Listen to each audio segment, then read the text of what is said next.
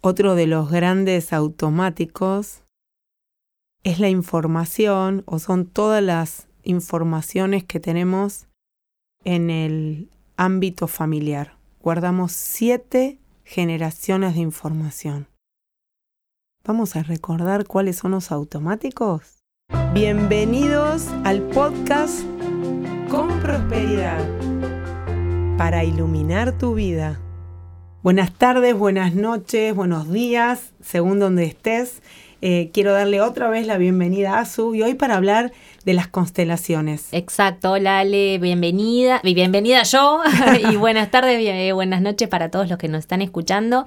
Y vamos a hablar de ese tema hermoso, las constelaciones. Vos sos súper experta en esto. Eh, yo es algo que conocí hace muy poco tiempo, a lo mejor quienes nos estén escuchando conectan con lo que les comparto yo. Hace un año y pico vi una serie en Netflix que se llama Mi Otra Yo, que sigue estando, así que si estás escuchando esto tal vez sea el, mensaje para que te pongas a mirar esa serie, que no sé, deben ser ocho capítulos. Son ocho. Ocho, ¿no? Y habla de constelaciones. Así que hace más o menos un año, un año y pico, vi esa serie y recordé que yo había hecho una sesión de constelaciones con una terapeuta en, de manera individual, con unas maderitas. Y había sido raro, pero muy interesante, ¿viste? Se habían eh, representado, se habían manifestado en esa mesa que estábamos trabajando un montón de cosas de mi vida. Em, y me fui como con flasheada, como se dice, de cómo yo mostré en esas maderitas mi situación familiar y ella no me conocía y sin embargo pudimos como constelar y ordenar muchas cosas que después se fueron ordenando. Y también es salir del es otra forma de salir del automático del inconsciente familiar.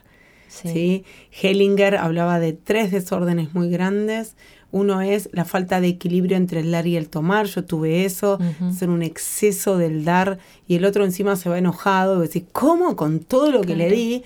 Y es muy difícil también en una situación familiar empezar a, recular, digo yo, empezar a frenar ese dar. Y bueno, tuve muchos enojados también que no me lo decían, pero sí lo actuaban, porque yo dejé de ser esa excesiva dadora porque era un desequilibrio y era un desequilibrio para mí porque dejaba de mirarme a mí.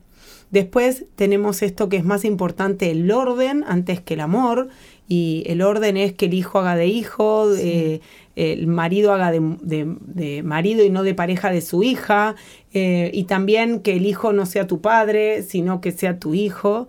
Y por último, que todos tenemos derecho a pertenecer. Esto es muy importante. A veces, por alguna situación de la vida decidiste hacer un aborto, por alguna situación de la vida ese bebé se perdió, por alguna situación de la vida tu abuelo era un borracho, por alguna situación de la vida tenés ancestros indígenas o negros y, decís, no, mejor no lo contamos. No se habla. Y es muy importante poder saber que pertenecen. Sí. ¿sí?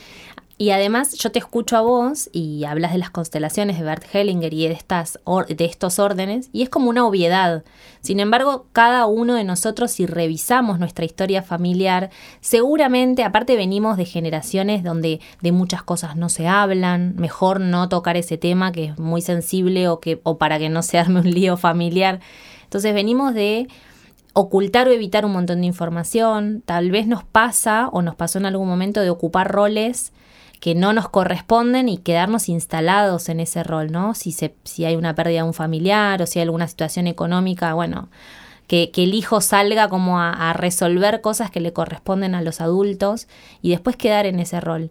Y, por eso yo te escucho a vos y digo, ay, es una obviedad. Sin embargo, reviso mi vida, mi propia historia familiar y me encuentro que todo eso pasó, pasa y a veces eh, le restamos importancia o a veces no, a veces nos empiezan a pasar cosas o no se nos dan, no sé, no, se nos da el amor, no se nos da el tener hijos, no podemos independizarnos em, o nos sentimos muy tristes en determinado momento de la vida y no hay una explicación. ¿viste? Cuando hay una explicación hay exceso. Cuando hay exceso pone la lupa que es un poco lo que le pasó a tu tribu en Portal Maestro, ¿es así? Hermoso. Bueno, nosotros lo que nos pasó es que quienes conocen Portal Maestro saben que hacemos un montón de talleres vivenciales que fundamentalmente usamos eh, técnicas de coaching, de PNL, de psicología social, pero nos faltaba, o, o lo que me, me empecé a dar cuenta de que mi tribu necesitaba, de que quienes vienen a Portal también les iba a sumar mucho valor, empezar a conectar con algo más desde lo energético, por ahí desde lo sutil, me gusta decir, ¿no? Que es algo que no tiene, porque las constelaciones no es que tiene una súper explicación lógica. Quienes son muy mentales no van a entender desde lo mental qué es, cómo trabaja y cómo funciona. Tenés que vivenciarlo, porque no hay una explicación hay una explicación corporal que te sucede cuando vas. ¿Qué es lo que pasó?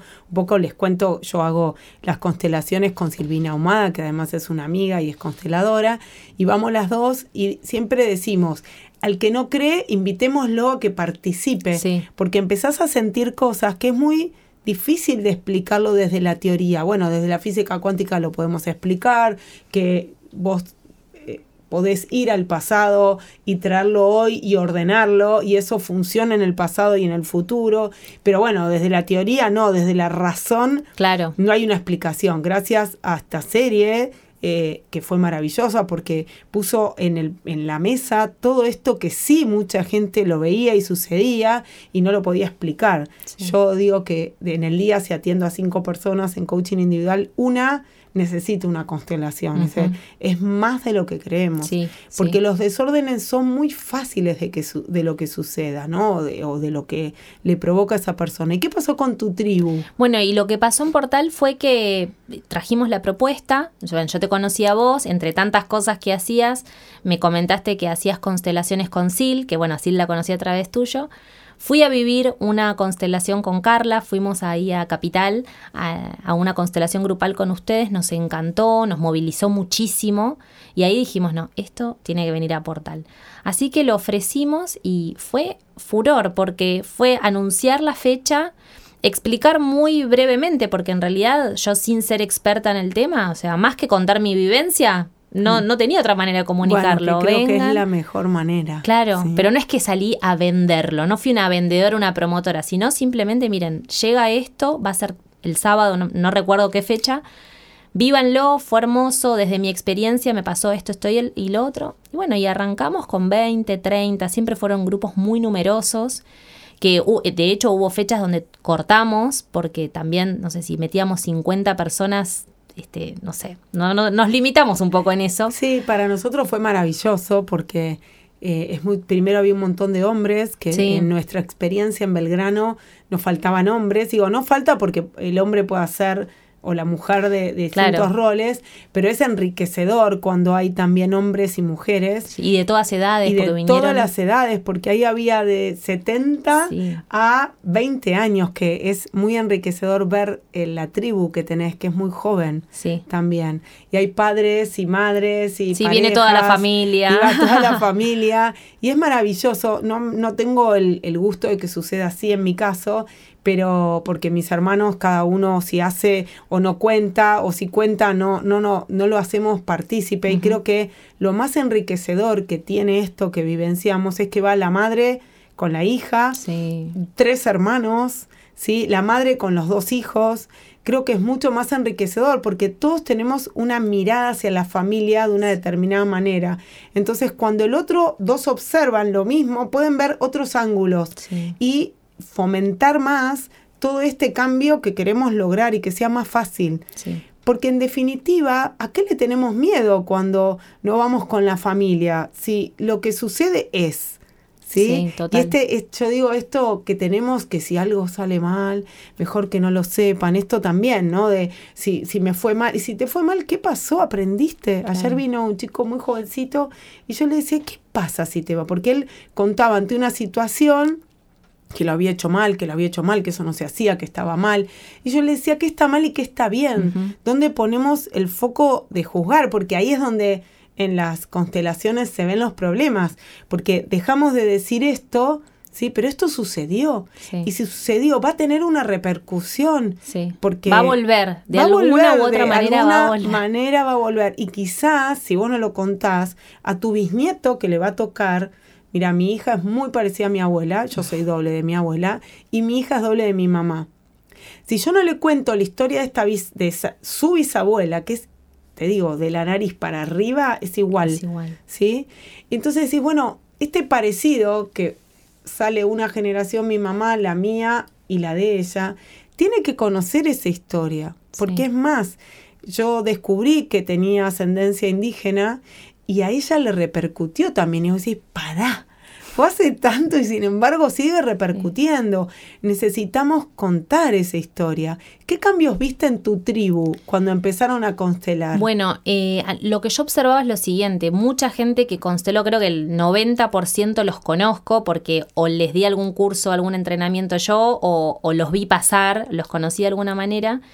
Y es un común denominador que mucha gente procesó muchísimo con nosotros, logró un montón de cosas en su vida y quedaron y quedan siempre queda alguna herida de la historia de su infancia, de, sus ancestros o una historia familiar que los atraviesa en algún punto o que les está apareciendo hoy. Y yo sentía que como que tenía un límite con mi trabajo, con mis herramientas. Entonces siempre recomendaba, bueno, ¿por qué no venís a constelar? Porque me parece que es como un plus desde otro lugar. Tal vez no tenés que hacer nada, sino simplemente venir, estar. Por ahí ni constelás, pero ya por estar en ese lugar, por observar todo lo que se manifiesta en tu espacio.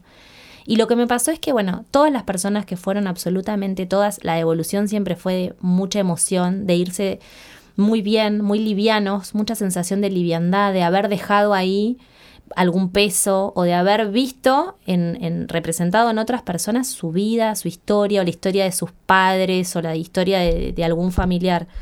Así que de ser observador de tu historia desde otro ángulo. Cuando hay alguien te representa y aparecen, empezás a, yo digo, se te caen las fichas, ¿no? Ahora entendés un montón de cosas que antes no entendías. O aparece una información, como fue mi caso, el tema de cortarme las manos y tenía que ver con mis ancestros indios que, le cortaron las raíces y eso no lo podés entender. primero tenés que saber mucha historia y segundo tenés que saber de esta información. Yo le dije, ¿cómo te diste cuenta que tenía ancestros? Que después el ADN demostró y mi mamá se hizo ahora y le dio el 30%, o sea, no fue hace mucho, fue hace bastante poco. O cómo quedó esa información en el ADN, ¿sí? Eh, y me dice, bueno, porque el corte a, ellos le cortaron las raíces, no dejaron, o sea, los educaron de otra manera. Para que dejen de ser lo que en esencia lo que eran. Y eso no lo podemos cambiar porque lo que somos somos y es importante poder reconocerlo.